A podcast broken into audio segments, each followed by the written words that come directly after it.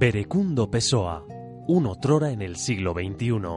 Muchos le han emparentado con el más famoso escritor portugués, otros aseguran haber leído que aparece como soldado de fortuna a las órdenes del coronel Aureliano Buendía. Los más le han visto alguna vez acompañando al contrabajo en los conciertos de jazz del Café Central. Lo cierto es que se ha instalado en la ciudad. Se llama Berecundo Pessoa y es un otrora en el siglo XXI.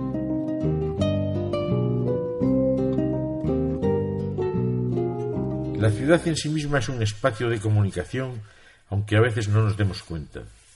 Estamos constantemente bombardeados por mensajes desde todos los frentes, escaparates, carteles, señales de circulación, autobuses, vallas publicitarias, etc. Normalmente son mensajes que nos invitan o incitan a realizar acciones, estimulan la compra, manejan subliminalmente nuestras decisiones. La comunicación moderna nos trajo el graffiti, fenómeno surgido casi al mismo tiempo en Europa y Estados Unidos. En el mayo del 68 parisino, que removió las bases sociales, políticas y económicas vigentes hasta entonces, y en la Nueva York de los DJs, del rap y del breakdance. Estos movimientos eran clandestinos o anónimos o con un tag o marca de escritura.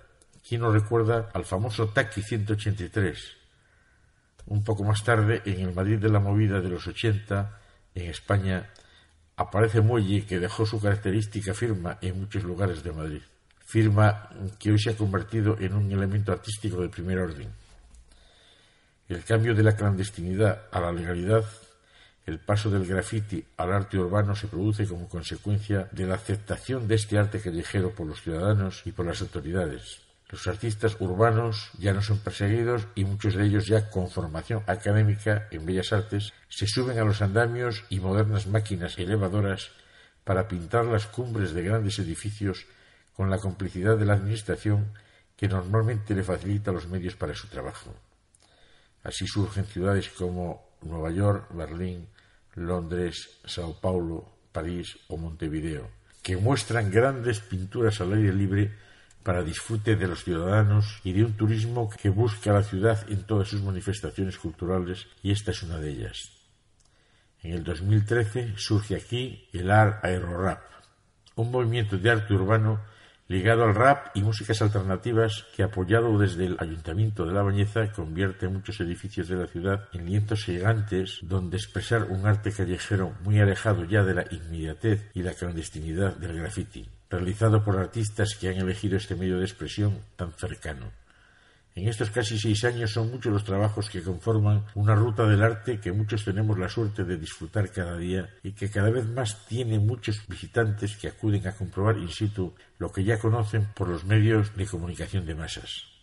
Este año, la influyente página norteamericana de arte urbano Street Art United States ha presentado los diez murales más impactantes del año en todo el mundo, a su juicio, y entre ellos se encuentra Yo elijo, firmado por Fit Licuado del colectivo uruguayo Licuado. Un bello alegato en favor de la mujer y del poder de decisión sobre su cuerpo. Nuestra ciudad forma parte de una élite de espacios con arte urbano, un arte fresco y espectacular, bello y crítico, cercano y claro en sus mensajes que a poco que nos fijemos remueve nuestras conciencias.